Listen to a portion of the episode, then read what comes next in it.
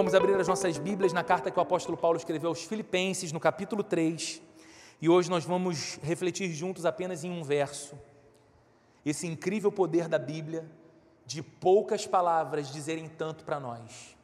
Hoje, com a assistência do Espírito Santo, nós vamos refletir no profundo ensinamento que nos registra o verso 1 de Filipenses, capítulo 3.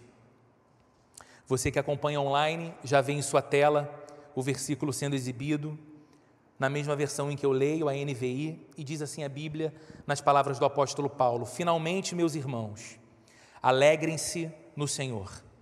Escrever-lhes de novo as mesmas coisas não é cansativo para mim e é uma segurança para vocês. Finalmente, meus irmãos, alegrem-se no Senhor. Vamos orar juntos mais uma vez. Deus querido, obrigado por tudo o que o Senhor já nos concedeu viver nessa manhã. Obrigado pela esperança renovada. Obrigado pela fé fortalecida em cada declaração que as canções nos levaram a fazer. A realidade de que tu és o Rei do universo e o Rei do nosso coração, a realidade de que tu és sempre bom, a realidade de que tu és o Cristo bendito e Salvador cuja glória nós queremos contemplar todos os dias. Tu és a esperança do nosso coração, Senhor, e agora estamos aqui com corações abertos, expostos diante da tua palavra. E eu peço, Senhor bendito, a assistência do teu Espírito Santo nessa hora.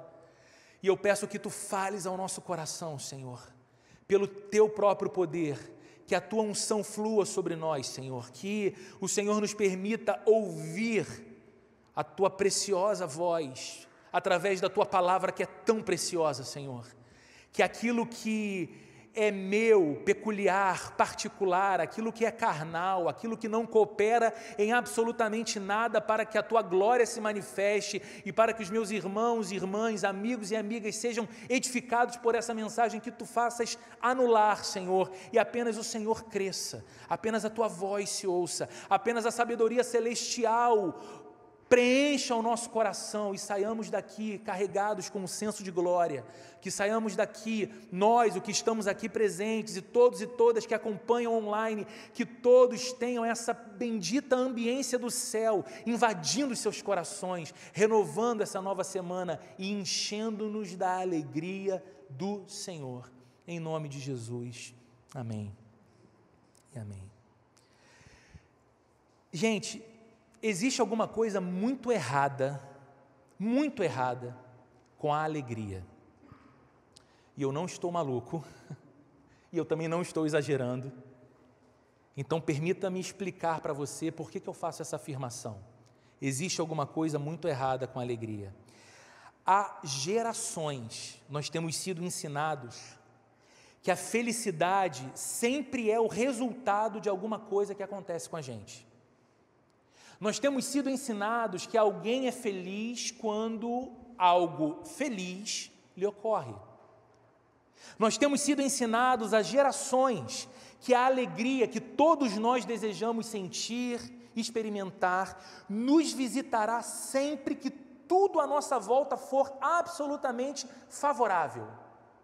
Então eu olho ao meu entorno e as coisas são favoráveis a mim, eu me alegro. Nós temos sido ensinados que a alegria que tanto desejamos nos visitará quando tudo à nossa volta for empolgante. E você possa dizer: que momento bom, que tempo especial eu tenho vivido, que estação alegre a minha vida passa. Temos sido ensinados há gerações que felicidade e alegria serão experimentados por nós quando olharmos para a vida e falarmos a respeito dela. Eu tenho uma vida bem-sucedida. Entenda você sucesso como algo que envolva a sua carreira profissional, a sua vida financeira, a sua vida familiar.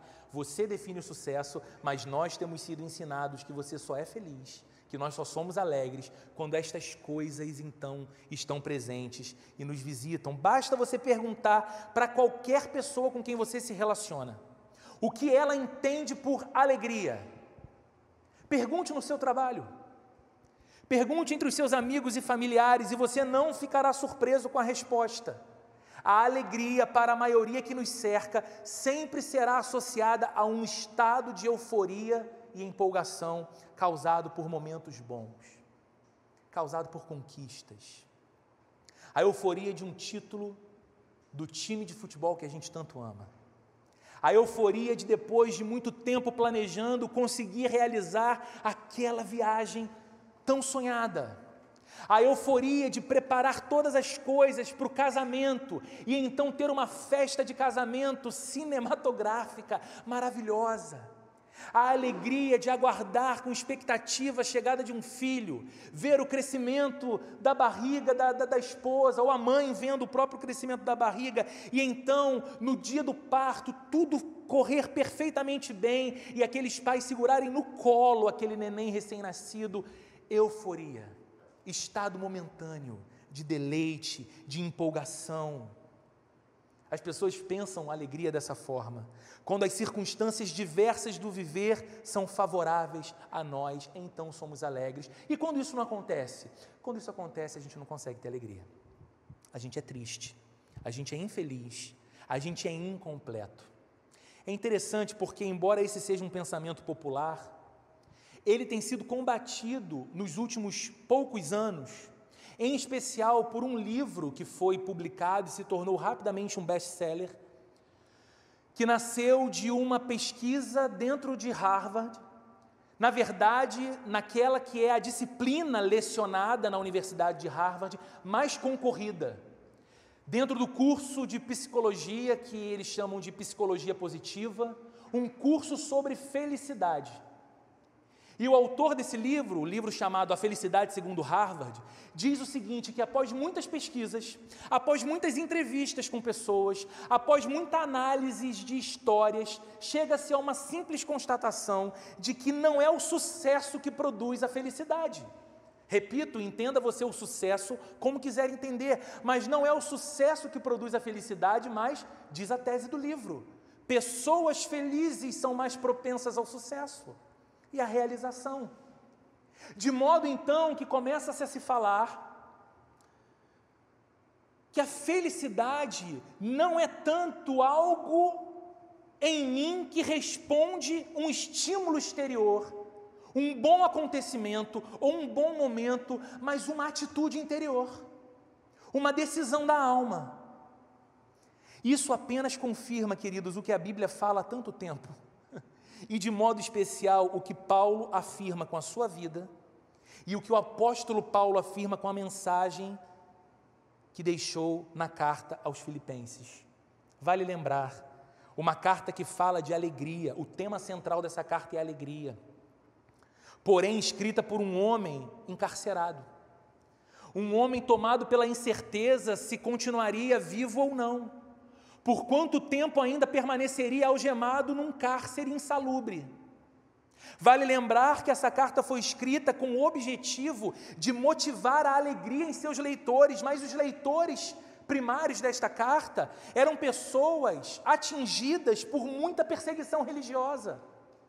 Os leitores primários desta carta eram pessoas que experimentavam todo tipo de provação em virtude da sua identificação com Jesus, da sua fé em Jesus, vivendo numa cultura contrária à mensagem do Evangelho. Ainda assim, Paulo vivia a alegria e encorajava a alegria, passando por sofrimentos e sabendo da realidade sofrida de pessoas que ele amava e para quem escrevia. E então lemos no verso 3 essas palavras, no verso 1, perdão, do capítulo 3 essas palavras. Finalmente, meus irmãos, parece que Paulo vai encerrar a carta, né? Ele está só na metade. Ele está entrando na segunda parte da carta, mas ele diz finalmente, meus irmãos, porque ele encerra um raciocínio que ele trazia nos versículos anteriores. Chama para o campo do afeto a atenção dessas pessoas. Lembrem-se, somos irmãos e irmãs, somos filhos de um mesmo Deus e Pai que nos tornou filhos dele em Jesus Cristo temos cuidado e mútuo afeto uns pelos outros. Finalmente, meus irmãos, alegrem-se no Senhor. E nós precisamos fazer algumas perguntas diante desse texto. A primeira delas, o que significa alegrar-se no Senhor? Que Paulo quer dizer com isso? O que a Bíblia quer dizer com isso? Se é verdade que a alegria não é o resultado de algo que me acontece exteriormente, ou que a alegria não é algo episódico, um momento, um instante, mas se a alegria pode ser uma identidade de alguém, um estado constante da alma de uma pessoa, o que significa alegrar-se no Senhor? Está claro para a gente então que a alegria não é estado momentâneo, certo?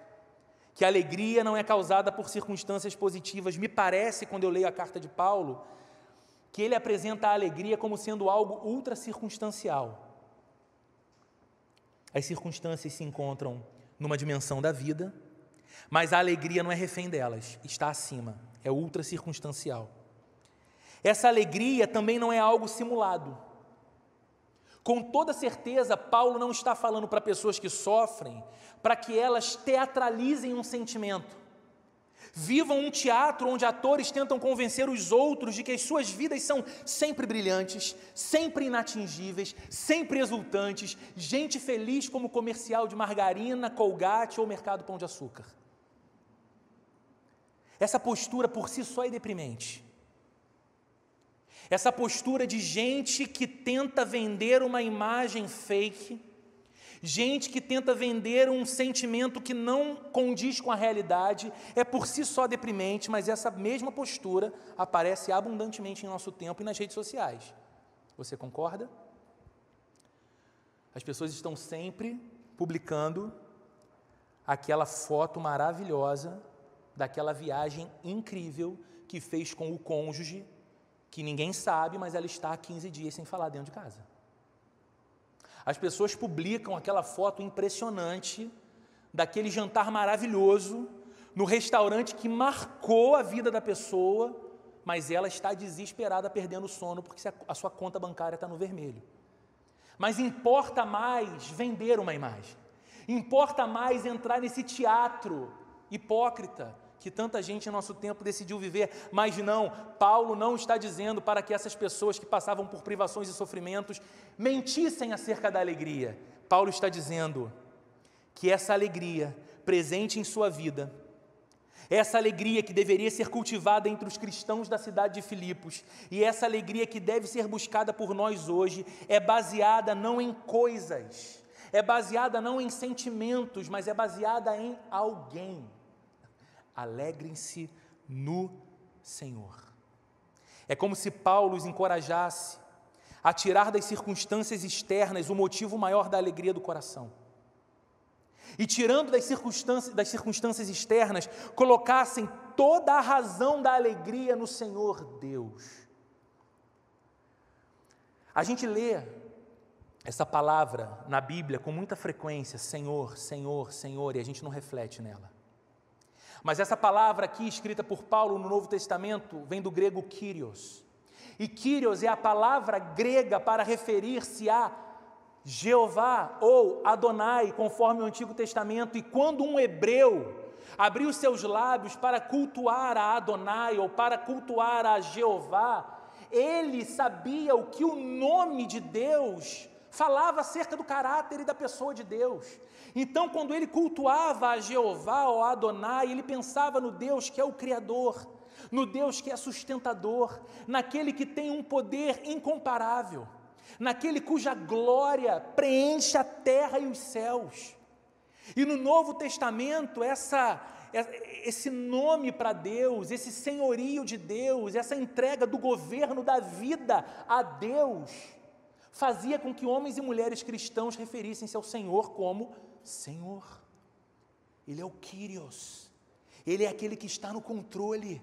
Ele é o soberano, Ele é aquele que, pela obra realizada em meu lugar, para me salvar, para me tornar filho de Deus, ganhou-me como seu servo, e agora Ele é meu Senhor, Ele é o meu guia. É isso que Paulo está dizendo. Alegrem-se não nas circunstâncias. Vocês têm um motivo maior do que as coisas que lhe acontecem para se alegrar. Alegrem-se não nos sentimentos, porque os sentimentos oscilam e é natural. Não peça para uma pessoa em luto que ela sorria, não seja desumano. Não peça para uma pessoa atravessando uma crise financeira por conta de desemprego que ela seja um bobo alegre. Isso é desumano. A questão que a Bíblia está nos ensinando não é essa, não é uma performance fingida, mas é tirar das coisas e dos acontecimentos a causa última da nossa alegria e colocá-la sobre alguém que não muda, sobre o Senhor. E isso nos leva a uma segunda pergunta que precisamos fazer para esse texto. Não apenas o que significa alegrar-se no Senhor, mas por que devemos nos alegrar no Senhor?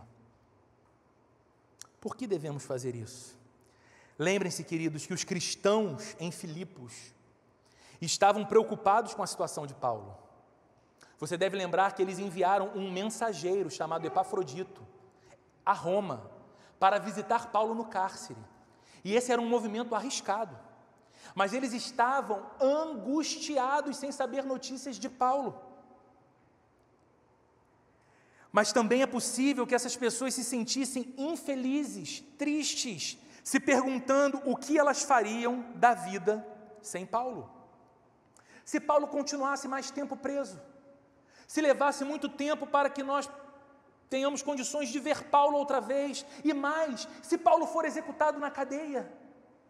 Elas temiam certamente perder o seu grande líder, o seu grande guia. Então Paulo escreve para eles. Gente querida, Paulo escreve para eles como quem diz: Não se alegrem em mim, que bom se todo líder de igreja pudesse falar isso acerca de si mesmo. Não se alegrem em mim, porque a fé de vocês não depende de mim, porque não depende de homem algum. Eu passei angustiantes duas semanas sem poder vir para a igreja. E não foi angustiante porque eu estava muito mal, eu estava muito bem. A angústia era não poder sair de casa e assistir o culto pela internet, não estando aqui.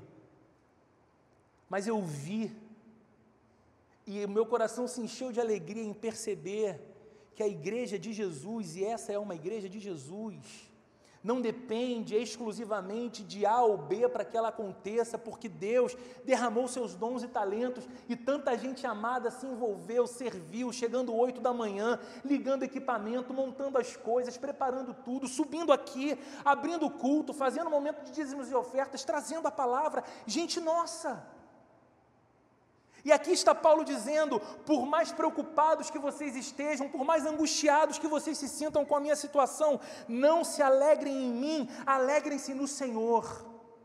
Afinal, quer eu viva, quer morra, não importa, o Senhor estará sempre com vocês.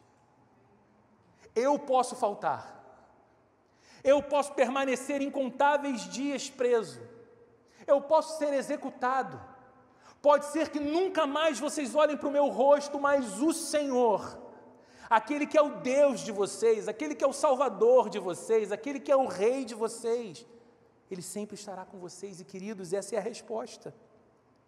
Devemos nos alegrar no Senhor, porque essa é a única alegria que jamais falhará conosco. A única. A única. Qualquer outra coisa em que você e eu tentemos basear a nossa alegria, no fim acabará falhando conosco. Seja para você alegria o seu sucesso profissional, seja para você alegria o seu progresso financeiro, seja para você alegria o seu time de futebol. Seja para você alegria a casa que levou tanto tempo para você construir e deixar do jeitinho que você queria, seja a sua alegria o seu casamento, seja a sua alegria a vida dos seus filhos, não importa o que seja, Cada uma dessas coisas pode ser tomada de nós em algum momento. Seu time pode perder o campeonato. Ele pode ser rebaixado. Dependendo do seu time, ele pode ser rebaixado três vezes. Seu sucesso profissional pode simplesmente ser paralisado. Você pode ser surpreendido por uma notícia dizendo que não contam mais com você ali. A sua casa pode não continuar sempre a mais bonita, a mais chamativa, nem a mais segura. O seu casamento pode entrar em crise. Você pode ser traído. Você pode ver o seu cônjuge partir para uma doença terminal.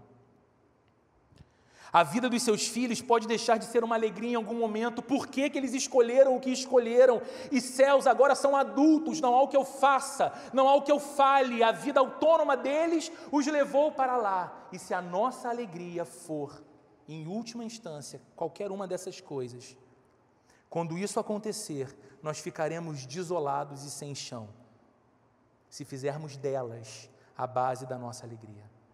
Paulo não fazia isso. A alegria de Paulo não era a liberdade para poder sair e pregar o Evangelho. Gente, isso aqui é muito sério. Não há algo mais nobre para um discípulo de Jesus realizar no mundo do que ser uma testemunha de Jesus, por onde passa, e pregar o Evangelho. Nem isso era o motivo da alegria de Paulo. A alegria de Paulo não era o seu trabalho ministerial, a alegria de Paulo era alguém, era o Deus a respeito de quem ele falava. Era o Deus que podia gerar no coração dele paz e esperança, mesmo encarcerado numa prisão romana. A alegria de Paulo era aquele que, tanto no Antigo Testamento como no Novo Testamento, no livro de Deuteronômio, no Antigo Testamento, e na carta aos Hebreus, no Novo Testamento, disse ao seu povo: Não te deixarei, nem te desampararei. Então, Paulo se, alegria na, se alegrava naquele que jamais apartava jamais apartava-se de sua vida. Paulo se alegrava naquele que jamais deixava de intervir em sua história, não te deixarei, nem te desampararei. E Paulo era testemunha em sua própria história das quantas e incontáveis vezes que Deus em Cristo, através do Espírito Santo, interviu em sua vida. Então ele se alegrava em Deus, ele se alegrava no Senhor. Os homens podiam lançá-lo na prisão de novo isso não iria privá-lo da alegria cristã. Os homens poderiam persegui-lo outra vez.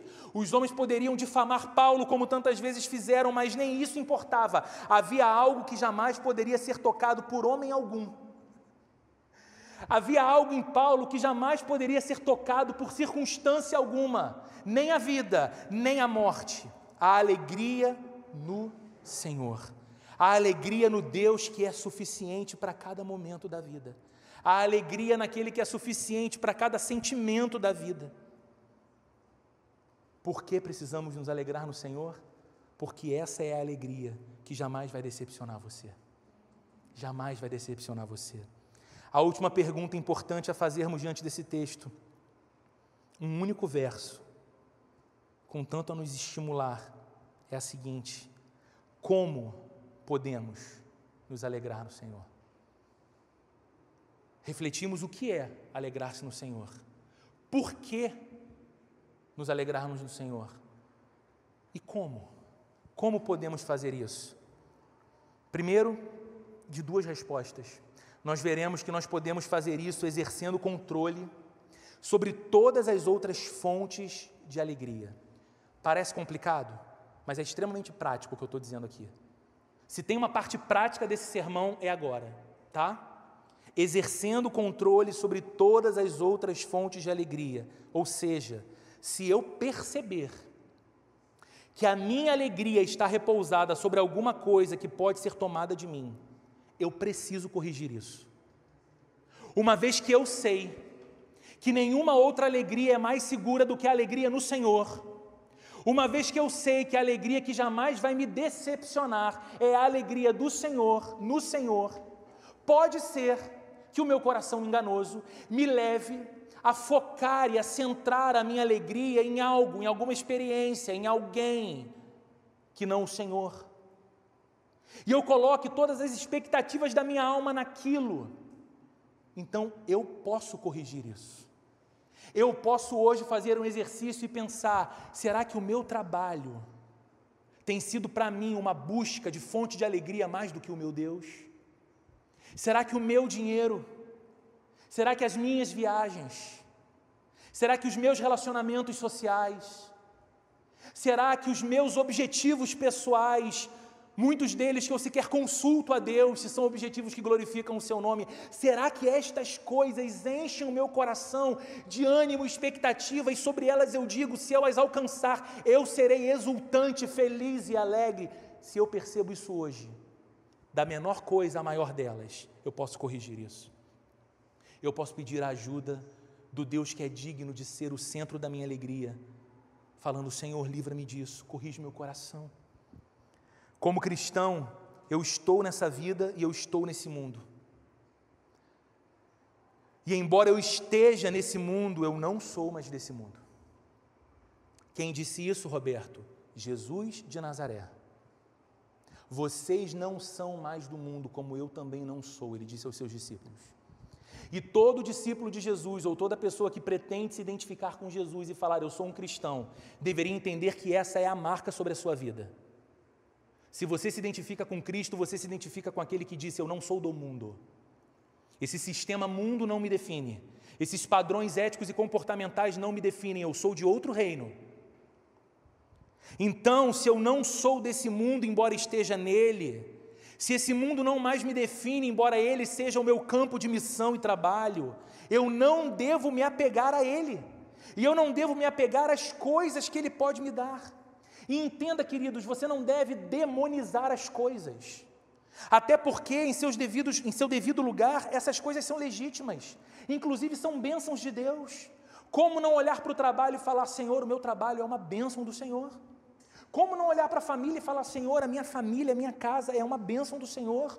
Como não olhar para a alegria de poder fazer uma viagem com quem você ama e dizer, Deus, eu te agradeço por essa grande dádiva, isso está renovando a minha alma, isso está renovando a minha alegria, eu vou voltar para as minhas atividades com muito mais vigor. Depois dessa viagem, são dádivas, sem sombra de dúvidas, são bênçãos de Deus, mas eu preciso constantemente vigiar o meu coração, para que as dádivas de Deus não se tornem falsos deuses em minha vida. De modo que eu deixe de cultuar ao Deus abençoador para me devotar às bênçãos dele e fazer das bênçãos de Deus pedra de tropeço na minha caminhada. Eu devo cuidar do meu coração para não fazer das dádivas de Deus algo que eu anseio mais do que o próprio Deus. Essa é a primeira coisa que nós devemos fazer em busca da resposta: como podemos nos alegrar no Senhor? Exercendo controle sobre as outras fontes de alegria. Elas são legítimas em seu devido lugar, nunca acima do Senhor. E por fim, em segundo lugar, como nós podemos nos alegrar no Senhor? Eu não encontro outra forma mais prática do que essa meditando no Senhor. Roberto, como isso é possível? Eu te digo. Você não conseguirá se alegrar em Deus, nem ver essa alegria preencher toda a sua vida se você jamais medita nele. É impossível. É impossível que você se alegre em Deus se Deus não ocupa o seu pensamento. É impossível que você se alegre em Deus se Ele não ocupa a sua agenda. Pare para pensar nós gastamos a nossa atenção nas coisas que nos seduzem. Aquilo brilha diante de nós. E começa a cativar os nossos sentidos, e a gente começa a pensar naquilo, e a gente começa a programar aquilo, e a gente começa a almejar aquilo, e a gente só conversa sobre aquilo. Aquilo conquistou a gente. Nós gastamos a nossa atenção nas coisas que nos seduzem, nós investimos nelas. Você investe o seu tempo você investe a sua reputação, você investe o seu dinheiro, porque aquilo cativou você. Você pensa naquilo dormindo e acordado. Você permitiu que aquela coisa exercesse fascínio sobre o seu coração. O marketing sabe disso há muito tempo. Olha os comerciais na TV. Você vê o carro daquele, você vê o comercial daquele carro maravilhoso. Ele é lindo. Você esquece que o banco vai ficar sujo com o farelo do biscoito do seu filho. Você esquece que vai ficar coisa jogada ali do jeito que está no comercial, ele é lindo e a pessoa que dirige parece muito feliz e muito realizada. E as estradas que ela dirige aquele carro nunca são estradas no Brasil, porque não, não, é, não é possível. Então você pensa: se eu comprar esse carro, eu vou ter aquele sentimento daquela televisão. Só que você vê uma vez o comercial. E no comercial até aparece lá para você, a partir de 169.990. E você olha assim e fala, caro demais, tá maluco? Eu, hein? Só que o comercial passa quatro, cinco vezes por dia e você assiste. Ah, Roberto, eu não vejo muita televisão, aparece no seu Instagram. Ele vai te perseguir até conquistar o seu coração, e quando você se dá conta, você está conversando em casa o seguinte: se a gente vender o nosso, colocar um pouquinho do que a gente tem na reserva, a gente financia em, em 60, o resto, eu acho que dá. A gente fica cinco anos sem ir no restaurante e vai fazendo uma coisa. Por quê? Porque aquele negócio exerceu fascínio no teu coração, você quer aquilo. A gente ri sobre isso, mas a gente sabe que é verdade. A minha pergunta, que talvez não nos faça rir tanto, é: e quanto a Deus? Ele é digno dos seus mais intensos pensamentos. Você sente seu coração assim, angustiado, porque está há três dias sem orar. Você se maravilha regularmente pela forma como Deus entrou em sua vida. Você lembra disso? Como Ele mudou as circunstâncias à sua volta. Como Ele suscitou em você esperança e segurança eternas. Você ainda se maravilha quando lembra qual era o seu estado de alma antes de Cristo fazer pleno sentido para você. Você ainda se lembra do vazio existencial, você ainda se lembra das palavras de deboche quando você pensava em alguém que você reputava como religioso porque ia para culto e igreja. Então, quando para para pensar nessas coisas, o seu coração não se enche apenas de boas recordações, mas de senso de maravilha. E você fala: Deus, como é bom pensar no Senhor, como é bom lembrar do teu agir. Como é bom saber que o Senhor permanece o mesmo, vivo, atuante em mim e nos meus. Deus fascina você com o amor dele revelado na cruz. Você entende por que, que a gente precisa meditar em Deus? Porque senão, o que vai exercer fascínio sobre nós são as coisas que nós queremos consumir, são as experiências que nós queremos ter é a camisa de 600 reais do nosso time de futebol. E a gente vai pagar, mesmo miseravelmente, não fazendo boa obra para ninguém que revira a lata de lixo em busca de comida azeda. Porque os nossos valores estão invertidos, porque a gente já não medita mais em Deus, o Senhor. Você investe tempo cultivando na sua vida espiritual. Você investe tempo orando. Você investe tempo com esse livro. Você investe tempo se envolvendo e servindo na igreja.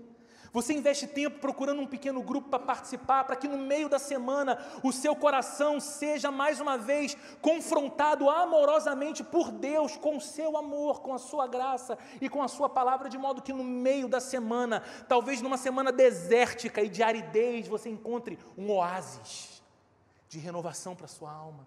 Você investe nisso. Como nós vamos nos alegrar no Senhor?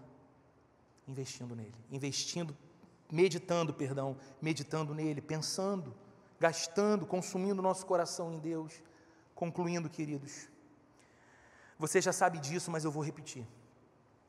Deus é um ser suficiente em si mesmo. Ou seja, Deus não necessita de absolutamente nada que esteja fora dele. Deus é pleno. Deus é completo. Ele não sente falta de nada, porque nele tudo é abundante, inclusive a alegria.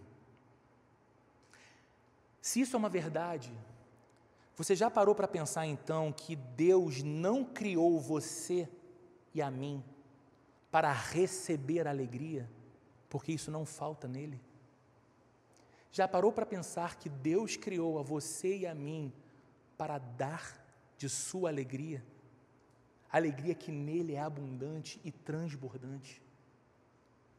E que nós fomos criados com essa característica de pessoas sedentas pela felicidade e pela alegria, em busca de experiências felizes e alegres, porque efetivamente Deus nos fez para ter essa necessidade preenchida disso que nele transborda alegria. É por isso que nós devemos fixar os nossos afetos em Deus.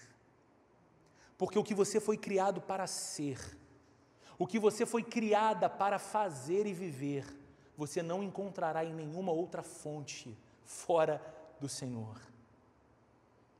Volte para sua casa hoje, e você que está online, permaneça em sua casa hoje ou saia para qualquer outro lugar, mas deixe que os ecos desse versículo 1 de Filipenses capítulo 3, palavras do apóstolo Paulo, reverberem em seu coração. Finalmente, meus irmãos, como aquilo que é mais importante e cabal na vida, como aquilo que tem o poder de fazer da sua vida uma vida que tem sentido, direção, valor, relevância. Alegrem-se no Senhor porque toda expectativa de alegria em outra fonte será frustrada enquanto a sua alegria não estiver no Senhor. A minha oração é que Deus faça de nós, como comunidade, uma igreja que se alegra no Senhor, em tudo que Deus é e em tudo que Deus faz, e que nós nos envolvamos com tudo que Deus se envolve, com todo o nosso ser e com alegria. Mas a minha oração é que não apenas a nossa comunidade seja assim, mas a sua vida individualmente seja assim, a sua vida que acompanha online esse culto seja assim, que você não perca mais tempo procurando em coisas que sim, são legítimas quando dadas por Deus, para que você sorria e fique bem, mas quando você pega dessas coisas e as coloca no lugar que só Deus deveria ocupar. Mude isso, corrija isso hoje. Alegre-se em Deus, Ele é digno disso. Medite em Deus Corrija se a sua alegria estiver sendo colocada sobre outra coisa ou sobre outra pessoa, e nós veremos essa alegria transbordante enchendo a nossa vida e alcançando outros e outras à nossa volta, para a glória do nosso Deus, mas para a nossa alegria, com toda certeza. Vamos orar?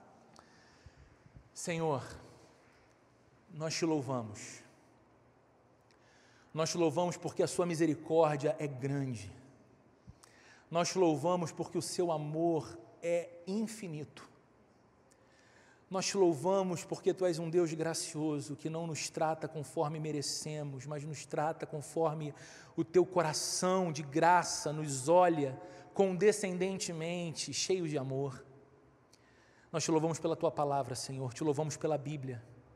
E o que eu te peço, Deus, nessa manhã, quase início de tarde, é que aquilo que em mim mesmo eu não possuo, aquilo que as minhas palavras são incapazes de fazer, que o Senhor, pelo teu Espírito Santo, continue aplicando a eterna verdade em nossos corações e guiando os nossos passos na direção da vida alegre que tu tens para nós. Jesus, que o Senhor seja a nossa maior alegria e que todas as nossas demais alegrias tão legítimas sejam vividas, experimentadas e desfrutadas a partir do Senhor, nunca a parte do Senhor, pois seremos os mais miseráveis e as mais miseráveis dos homens e das mulheres deste mundo. E eu te peço, Deus, como uma palavra final aqui, que essa alegria que há de encher o nosso coração, não apenas nesse domingo, mas a partir deste domingo para os dias que seguem a nossa vida, ela seja transbordante também através da nossa igreja.